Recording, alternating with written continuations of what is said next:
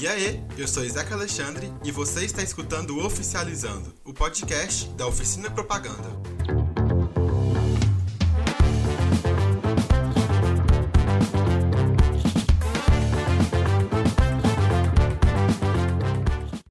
Aê, mais um episódio do Oficializando está no ar. Eu estou aqui hoje com Valéria Vilas Boas. E aí, Valéria, agora é oficial? É oficial, faz tempo já, né? Já é oficial. Faz bastante tempo. Valéria, oficializa pra gente quem é você na fila do pão. Bom, eu sou Valéria Vilas Boas, como você disse, sou professora de publicidade aqui do Departamento de Comunicação da Universidade Federal de Sergipe. É, sou formada em jornalismo, mas tenho atuado há bastante tempo já na pesquisa em comunicação, sobretudo em relação ao audiovisual, né? Tenho trabalhado sobretudo uhum. nos temas é, de tele, pesquisa em televisão, é, pesquisa sobre jornalismo, pesquisa sobre história da comunicação, né? esses são meus principais temas de interesse. É, aqui no curso de PP eu sou também tutora da oficina, né? Então a gente está algum tempo juntos aí nessa empreitada. É, acho que é isso, basicamente.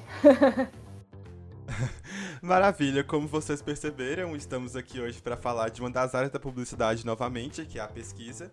E antes de seguir com o programa, eu quero divulgar nossas redes sociais. Você, ouvinte, pode acompanhar a publicação do nosso, nosso podcast pelo Instagram, oficializandopod. Eu volto a lembrar que nosso podcast é quinzenal e os novos episódios vão ao ar nas sextas-feiras, a partir das 19 horas, em todos os agregadores de podcasts e também no YouTube.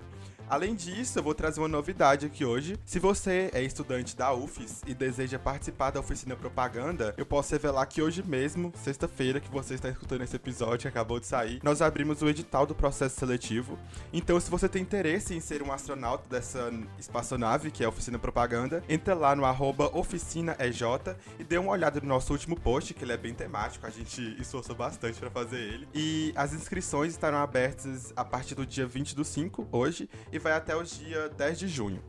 Aguardamos o contato de vocês. Valéria, você pode reforçar isso aí porque você conhece a oficina e eu imagino que você esteja ansiosa para conhecer novos astronautas.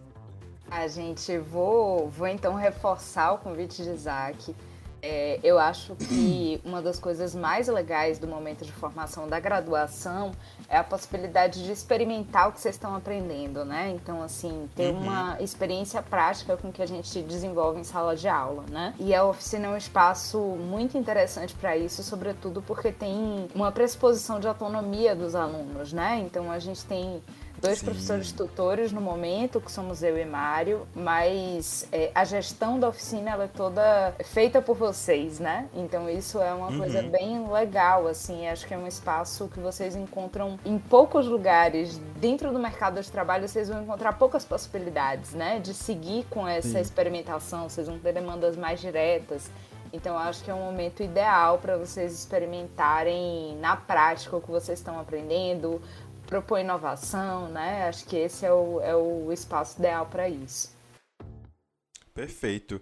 É, se você também tem alguma dúvida de como é que funciona a oficina, a gente fez um episódio sobre isso. É, o, o Off Pocket 2, que é edital, vagas e oficina, a gente conta um pouquinho da experiência. Eu recebi Ricardo, nosso diretor-presidente, e Dantas, nosso diretor financeiro, e a gente bateu um papo sobre como é que funciona toda a nossa gestão, as demandas, regimento interno. Então, se você quiser tirar essa dúvida antes de se inscrever, vai lá e dá uma escutada nesse episódio.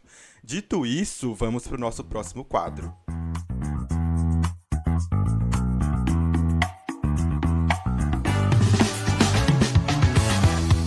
Valéria, você já conhece Oficializando e o Conhecendo o Convidado é um jeito do público conhecer um pouco mais você. Eu farei breves perguntas de bate-bola jogo rápido e você tem que responder, vamos dizer assim, dentro de um tweet, respostas rápidas, pode ser? Pode, pode ser. O tweet agora é um pouquinho maior, né? Não é mais 140. É, um pouco maior. Isso. vamos lá. É, você comentou antes, mas quero que você fale de novo. Uma área de pesquisa. É, minha paixãozinha são os estudos de televisão, né? Eu sou uma pessoa que cresceu com a TV, então eu sou uma espectadora de TV. Foi assim que eu cheguei nessa área de pesquisa e continua sendo meu xodó. Perfeito. E seu livro do momento? É, vou citar dois, tá? Um que foi o último Ótimo. que eu li inteiro e um que eu tô lendo agora, eu tô terminando. É, o primeiro é Esboço, que é um, um livro de Rachel Cusk, que é uma autora é, que tem uma trilogia, né? Esboço é o primeiro da trilogia. É, e é uma narrativa muito interessante porque é uma narrativa muito cotidiana, assim, ela vai contando Uhum. acontecimentos no correr do dia e a partir disso refletindo sobre questões maiores. Então acho que é um livro bem legal. E no momento, no momento, eu tô lendo um livro que chama Stella Manhattan. É um livro de Silviano Santiago, um livro antigo que eu queria ler há bastante tempo. É, e um livro que faz uma, faz uma discussão interessante de questões de, de sexualidade, gênero, na relação com o momento da ditadura militar brasileira. É, então é, é, é um livro que eu recomendo muito. Assim. Silviano é um autor é, maravilhoso e acho que vale a pena ler. Salvando aqui, porque dica boa de livro a gente anota e guarda. É, continuando, uma novela. Isso aqui eu tô roubando, tá? Porque eu sei que você é fã de novelas. Pois é, né? Aí bota o top com uma novela, é demais. é uma só. Uma só. Ó, po- pode ser duas. Pode, pode, pode ser Vou duas. citar pode. a novela do momento, que é Pantanal. Eu acho que vale a pena acompanhar Pantanal. Tá bonita. Tá todo bem mundo falando dela. Pantanal tá muito boa. É, E a novela que é minha novela de predileção, do coração, assim, é a novela que marcou minha infância, que é Renascer. É uma novela Olha. das antigas, acho uma novela incrível. É, Fica aí a recomendação das duas. Maravilha. E pra finalizar, um autor.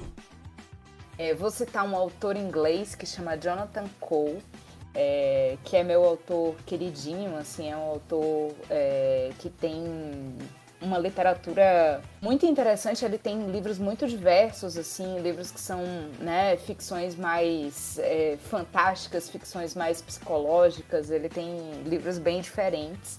É, mas sempre narrativas muito inventivas, com reflexões sociais importantes. Ele tem uma entrada importante, assim, de, de reflexões políticas mesmo, de né, é, debater politicamente questões associadas às narrativas que ele constrói. E recomendo muito. Bem-vindo ao clube dos meus livros preferidos na vida.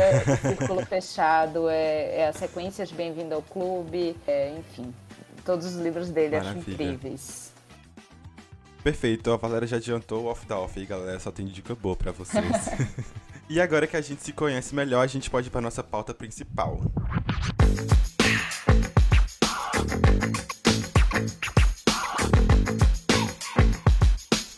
qualquer área profissional do mundo, a pesquisa científica também é uma das áreas da publicidade e, claro, pode ser pensada como uma das carreiras que um acadêmico pode perseguir. As áreas de estudo da comunicação são muito amplas e muitas vezes acadêmicos, tal qual eu mesmo, ficam na dúvida de quais caminhos seguir para tentar uma pós-graduação, mestrado e até mesmo doutorado. Por isso, nada melhor do que uma pesquisadora da área de comunicação e uma professora universitária também para nos guiar nesses pequenos passos. Então, Valéria, é, vamos começar do básico, digamos que eu entrei na faculdade agora e eu não sei absolutamente nada de publicidade. Eu queria que você explicasse para mim, para um aluno novato, o que, que seria a pesquisa científica, o que, que é a pesquisa aplicada que a gente tanto comenta. Ah, é, é uma pergunta difícil para explicar assim, simplificadamente, né? Mas é, a pesquisa científica, né? Quando a gente fala de ciência, é, essa é uma discussão longa, uma discussão antiga é, e que tende hegemonicamente, né? É, a ir para essa ideia de ciência dura que a gente tem, né? Quando a gente fala de ciência, a gente vai sempre pensar numa pessoa de jaleco num laboratório misturando componentes químicos, né? Quando a gente fala de ciência, essa ideia do cientista maluco, inclusive, é a primeira que vem à nossa cabeça, né? Mas a gente tem é, áreas diversas, né? No modo como a ciência foi se desenvolvendo e as ciências sociais, as ciências humanas são uma dessas áreas, né? Importantes, assim. Sim. Então a gente tem uma tradição longa, né, relacionada à filosofia, relacionada é, a essas áreas do pensamento sobre as práticas humanas, né, e a gente foi tendo especializações a partir daí. Uma dessas especializações é a área de comunicação, né, que surge via sociologia, né. Então, uhum. quando a gente fala desse tipo de pesquisa, a gente está falando de estudos dedicados à compreensão dos processos sociais que envolvem a comunicação de massa, né? Quando a gente está falando Sim. de comunicação especificamente, né? Então a gente está falando aí de um campo de especialidade, né? De profissionais que vão se dedicar é, a construir a partir de métodos comprovados, né, métodos que deem resultados confiáveis, né? Essa é uma questão importante para a ciência. A gente, quando fala de ciência, não está falando necessariamente de perseguir a verdade absoluta, porque a gente hoje já fala da impossibilidade de encontrar essa verdade absoluta, né? Sobretudo em campos das reflexões humanas, né? Então a gente não está uhum. perseguindo a verdade, mas a gente está, a partir da aplicação de um método, tentando encontrar resultados que ajudem a gente a refletir sobre o mundo em que a gente vive, sobre os processos sociais, né? E oferecer saídas, talvez, né? Para construir um mundo melhor, para construir políticas públicas importantes, enfim. Acho que é um pouco isso. Sim. Perfeito. Então vamos de passo a passo. É, agora, se eu, se eu comecei agora, o que é importante que o acadêmico faça para eu encaminhar minha carreira até chegar na pesquisa científica? Eu devo procurar um professor? Devo me inscrever em algo? É, já pensar em artigos que eu possa escrever para publicar? Como é que funciona isso? Bom, é, eu acho que quando a gente identifica uma aptidão né, para pesquisa, para o trabalho acadêmico, a gente tem uma série de processos de formação né, que são possíveis. Então, assim, fez as primeiras disciplinas, é, achou interessante esse negócio de escrever artigo, achou, ficou curioso com um determinado tema, achou interessante pesquisar. É, a gente tem, por exemplo, programas como o Programa de Iniciação Científica, que é um programa muito importante no Brasil. Né? É, em outros países do mundo isso não necessariamente acontece, a gente não tem necessariamente programas similares. É, mas os programas de iniciação científica são programas que permitem é, um primeiro passo, justamente, né, nessa formação de pesquisador. Então, eles vão permitir que você tenha uma bolsa voluntária ou remunerada, né, e se vincule ao projeto de um professor pesquisador, né, é, e tem um plano de trabalho próprio. Então, você vai começar a fazer né, alguns processos orientados por esse professor dentro do projeto desse professor. É, e aí vai começando a construir essa formação, né? Porque quando a gente está falando de pesquisa, a gente também está falando de formação do pesquisador, né? Então isso não é um processo que uhum. acontece do dia para a noite, mas é uma coisa que a gente vai construindo, né? Então começar a procurar um grupo de pesquisa, né? Pode ser um meio, é, um grupo de pesquisa que trabalhe com algum tema de interesse seu. Aqui na UFES a gente vai ter alguns grupos de pesquisa, né?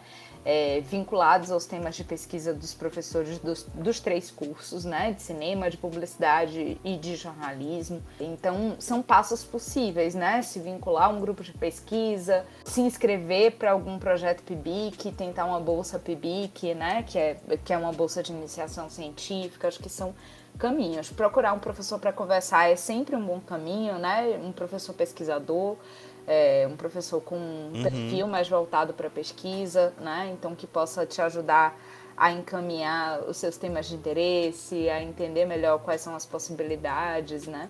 De formação, enfim, acho que são caminhos possíveis e importantes, interessantes.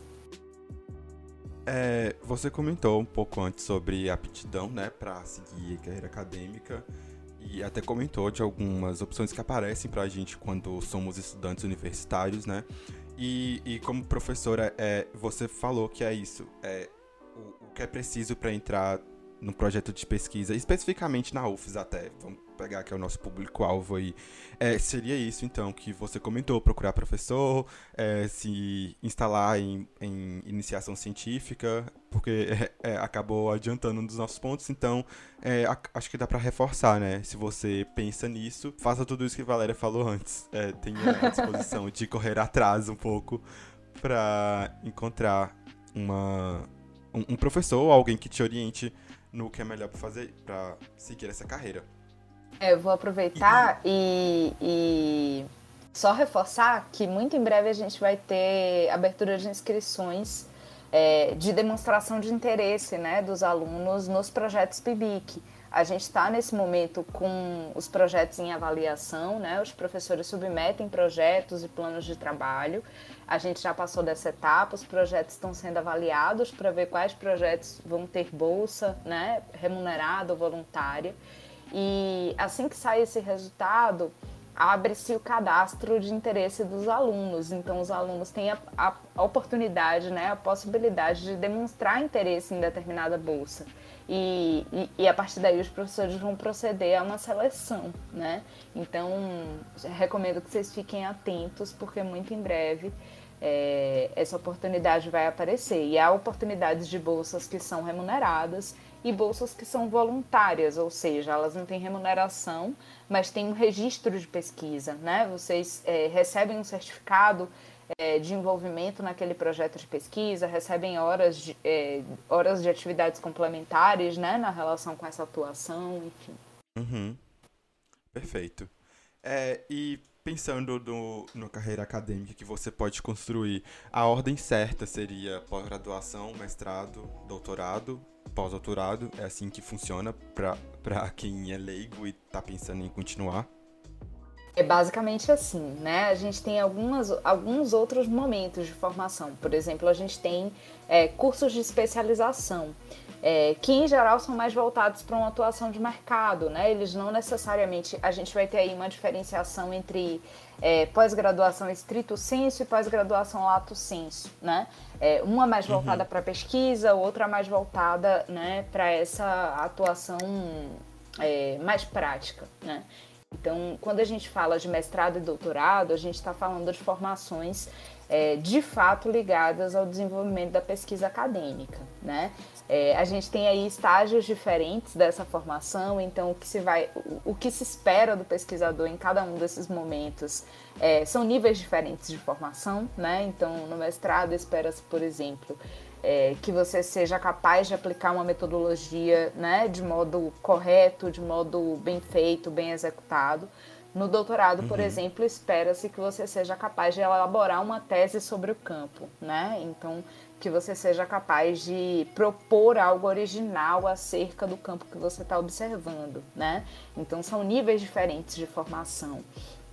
Quando a gente fala de pós-doutorado, a gente já está falando de outro momento, né? A gente considera que a formação do pesquisador vai até o doutorado. Então, com o doutorado, você já é um pesquisador formado, né? É, e aí, uhum. pós-doutorado é qualquer coisa que você fizer depois do doutorado vai contar como um pós-doutorado, né? Então, qualquer é, associação de pesquisa é, orientada, direcionada, qualquer projeto que você faz depois desse momento né, é, na relação com o orientador, enfim, é um projeto de pós-doutorado. Né? Pelo que você comenta, a gente percebe que é uma caminhada um pouco até longa, né, de você sair da graduação para tentar após e se esforçar para um mestrado, futuramente um doutorado. E, e, pensando em tudo isso, você diria que é uma, é uma área socialmente valorizada, uma carreira bem valorizada, possui prestígio social, reconhecimentos, uma remuneração adequada ao que, é, ao que o, os pesquisadores passam né, no, no, trabalho que eles têm. É, qual é a sua opinião sobre isso?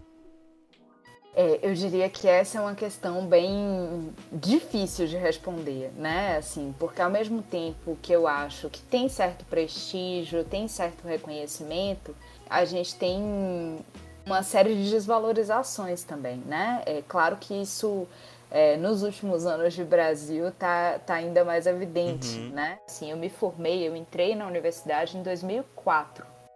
Então a gente tinha ali um momento de é, muito investimento na universidade, né? Eu, eu, eu, presenciei o Reúne, eu presenciei uma série de projetos é, que transformaram a universidade em um ambiente muito mais valorizado, né? Ao longo de alguns anos. Então, assim, é, quando eu comecei as minhas primeiras pesquisas, os meus primeiros projetos é, como estudante da graduação, às vezes eu levava meses para receber bolsa, né? Às vezes ficava com quatro meses de bolsa acumulada.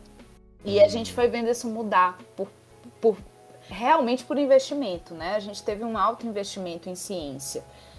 é, em desenvolvimento científico do país, na própria consolidação das universidades, na ampliação das universidades, né? E nos últimos anos a gente tem visto esse, esse investimento ser reduzido drasticamente. Então, assim, é, é um reconhecimento, né, do ponto de vista é, profissional que às vezes está muito atrelado a esses vai, vai e vens, né, é, do modo como determinados governos se comportam, enfim, né. É, a gente precisaria talvez de uma carreira um pouco mais estável, né, de um investimento um pouco mais estável, porque se a gente pensa em termos de desenvolvimento científico do país, a gente tem uma série de projetos que ficaram no meio do caminho, né? Porque tinham um investimento inicial e depois não puderam continuar. Então, muitas pesquisas que tiveram um alto investimento de tecnologia a princípio e depois não tiveram como, como, como prover os resultados que eram esperados, né? Porque o investimento uhum. foi cortado. Então, é, é isso, assim. E eu, uma coisa que eu fico sempre pensando, que é, uma, é, é um pouco anedótico, assim, mas que é o que, que a gente reconhece como um doutor no Brasil, né? Quando a gente fala em doutor, a gente lembra do médico, né? É, a gente dificilmente pensa na pessoa que fez mestrado, doutorado. E uhum. não é uma reivindicação para que esse doutor tenha um status diferente, né? Eu conheço poucos doutores que de fato queiram ser chamados de doutores. É, mas eu, eu, acho que isso é talvez um indicativo, né, do modo como a gente olha Sim. pouco para a ciência no Brasil como um lugar estratégico, como um, como um campo importante, né? Então acho que isso é uma questão que precisa ser pensada. E como você falou, é uma formação que ela vai exigir no mínimo 10 anos de um, de, um, de um, profissional, né? Porque são quatro de graduação, Sim. dois de mestrado, mais quatro de doutorado. Então a gente tem aí um mínimo de 10 anos de formação. Então a gente já começa essa carreira um pouco mais tarde. Porque, por exemplo, uma coisa que as associações de pós-graduação têm brigado muito nos, nos últimos anos sobre isso, a gente não tem o reconhecimento do pesquisador de mestrado como um profissional. Ele é um bolsista estudante, né? Ainda que ele esteja Sim. atuando profissionalmente como pesquisador. E, e, você comentou de algumas coisas que acontecem quando você é, é bolsista, né? Essa questão de, de muitas vezes não ter o investimento necessário e tem algum outro tipo de, de perrengue ou algum tipo de adversidade que a gente pode pensar que pode acontecer com a gente ao, ao considerar essa carreira, além de, de claro, não ter é, o, é, o recebimento da bolsa com frequência? O que mais que a gente pode adicionar à lista? Os perrengues são vários, né? É, desde de repente você ter o um investimento na sua pesquisa ser cortado no meio, até, enfim, a gente financia a participação em congresso do nosso próprio bolso às vezes, né? É, é muito complicado você trabalhar com recursos que às vezes você precisa dar conta dos recursos, né? É, você precisa ter o seu próprio computador, você precisa ter é, eu, eu, trabalhava com, com, quer dizer, eu trabalho, né, com pesquisa de televisão. Então, uma coisa que eu sempre precisei dar conta foi de gravar minha própria amostra. Então, gravar os programas que eu, que eu ia analisar, né? Porque, uhum. enfim, os perrengues são vários, assim, não dá nem pra. Uhum. Se, eu, se eu for abrir a caixinha dos perrengues, gente, a gente não sai daqui hoje.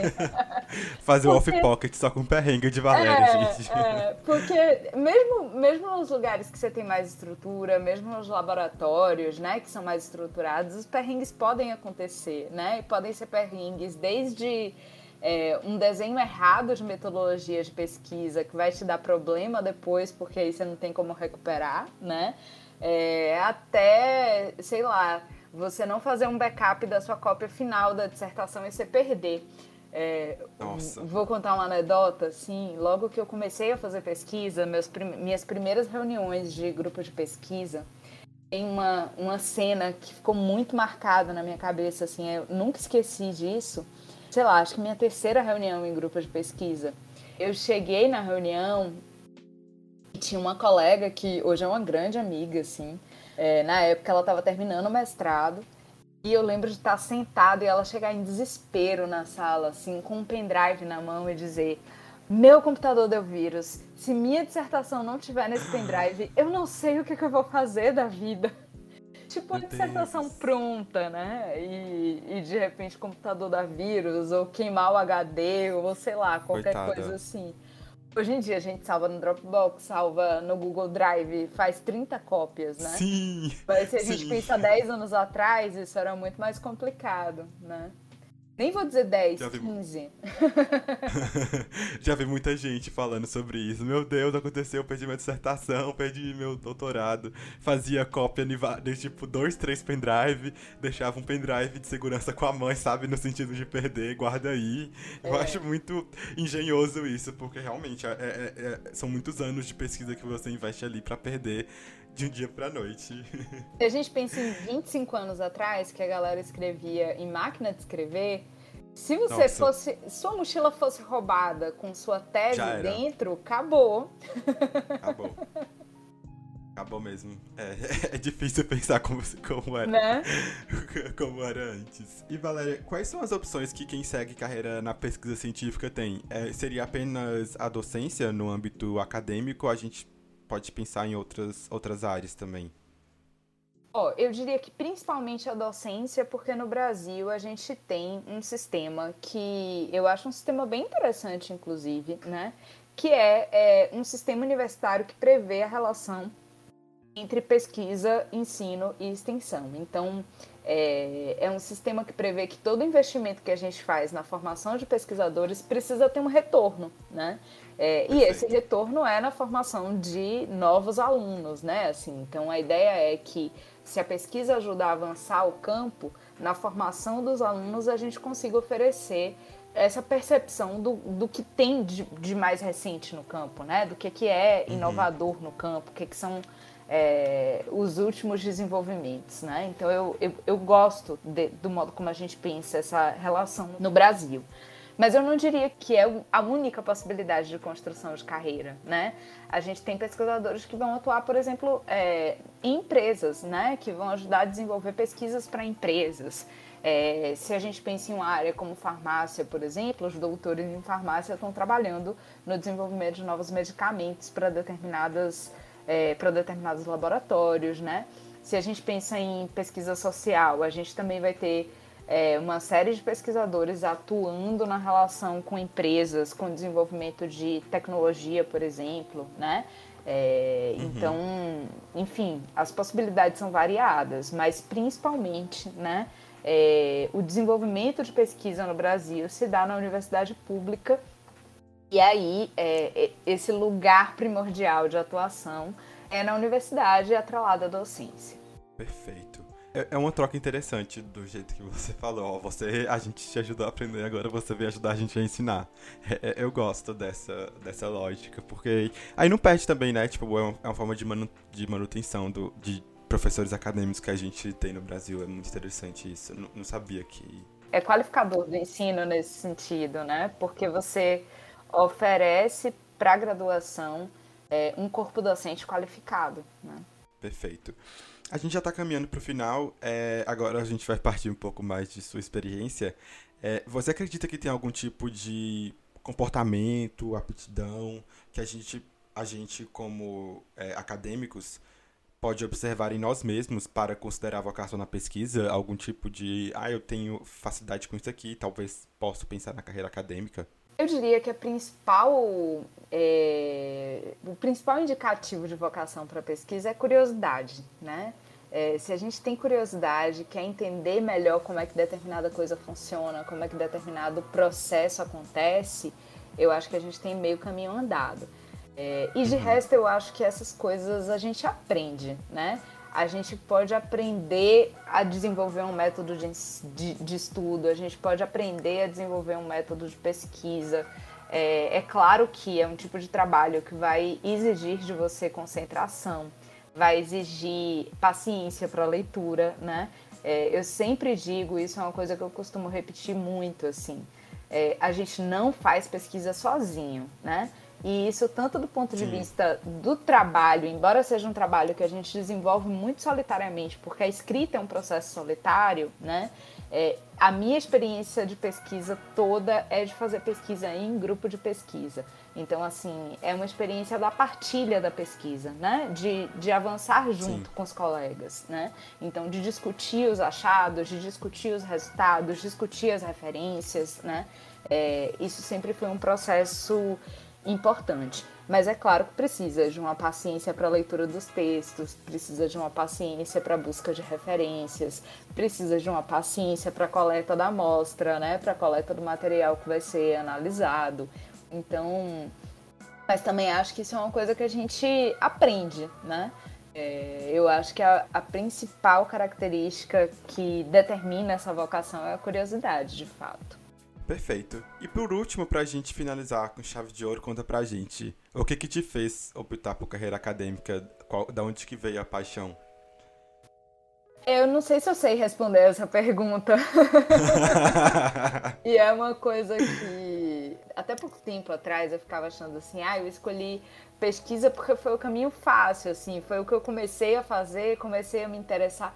Depois um dia eu parei para pensar e fiz, nossa, eu sou muito cruel comigo, achando que foi o caminho fácil, porque não foi nem um pouco fácil. Eu né, imagino, né? não foi não. É, foi difícil pra caramba, né? Tem uma, série, uma série de renúncias que a gente faz, tem uma série de, é, de escolhas que são necessárias fazer em relação à pesquisa, né? Às vezes de os colegas estarem todos no bar bebendo e eu estar escrevendo, né? Sim, é, então, sim.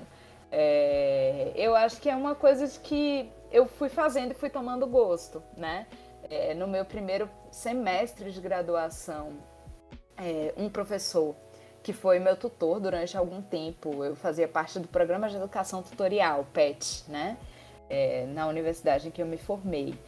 E esse professor falou: ah, acho que você devia tentar é, fazer seleção para o PET, eu acho que você tem é, talvez né, alguma aptidão para isso, acho que você ia gostar.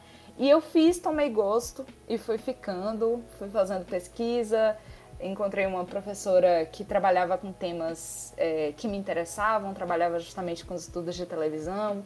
É, ela topou ser minha orientadora de PIBIC e aí eu fui seguindo, né? Então fiz PIBIC, mestrado, uhum. doutorado e fui indo.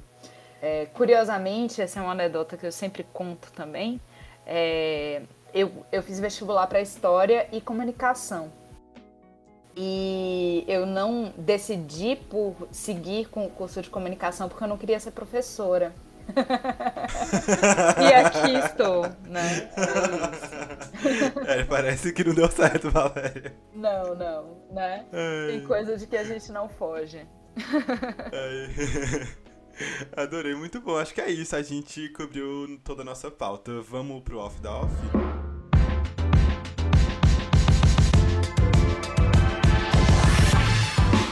Chegamos no Off da Off, o último quadro do nosso programa. Aqui é um espaço pra gente dar uma boa dica para você, ouvinte, aproveitar nas próximas duas semanas que não teremos episódio. Pode ser um livro, uma série, um filme, Instagram, uma receita, o que a gente achar que vocês precisam saber. Eu vou começar a indicação que vai ser com o Instagram hoje. É, o Instagram é designativista é D-E-S-I-G-N, ativista, do jeito que escreve. É basicamente um lugar onde gente que sabe fazer design bonito fez pra, pra militar. É, é, é, é isso. Se você. Ah, tá acontecendo alguma coisa no Brasil, você quer postar é, alguma coisa no Stories, quer fazer uma coisinha bonitinha, é lá que vocês vão encontrar. É, eu tô olhando aqui agora, porque hoje, no dia dessa gravação, é, ontem foi o Dia Internacional é, contra LGBTQIA+, fobia, e tem aqui um post lindo falando sobre a importância da luta.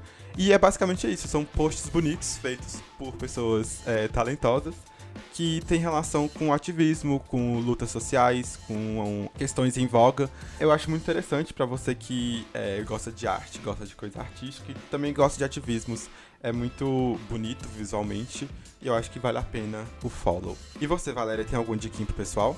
Eu tô tentando pensar numa diquinha, gente. É... Deixa, deixa eu pensar, nossa, não... gastei minhas dicas todas no início, né?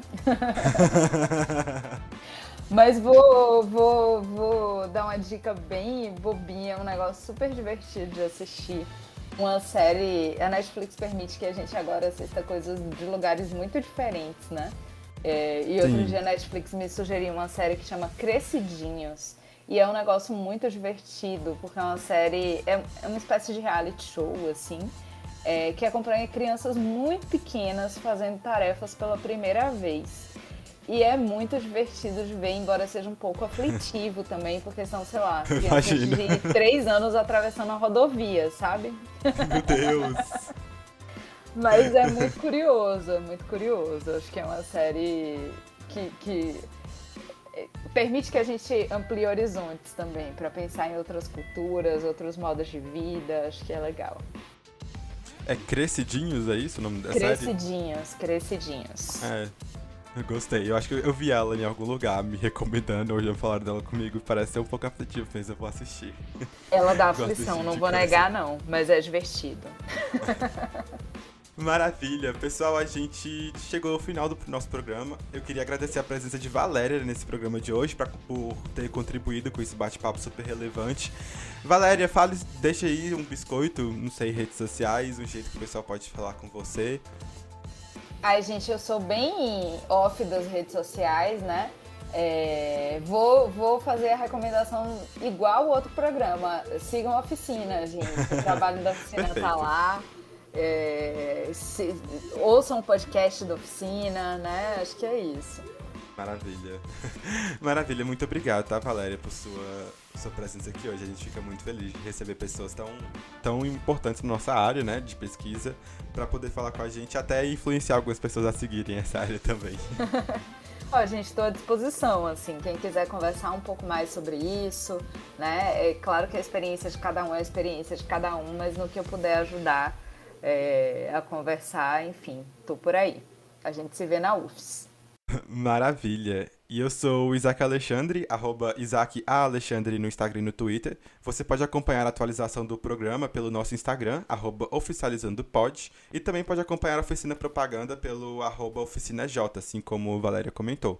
Lembro também que o edital do processo seletivo para tentar uma vaga na Oficina Propaganda está aberto, e é só você ir lá no nosso perfil, o link do edital estará na bio. Caso você tenha alguma sugestão de pauta, de convidados, ou se você só quiser falar com a gente mesmo, nos mande um DM no Instagram ou uma mensagem no e-mail oficializandopodcast.gmail.com. É isso, fui. Obrigado, Valéria. Tchau, tchau. Tchau, gente.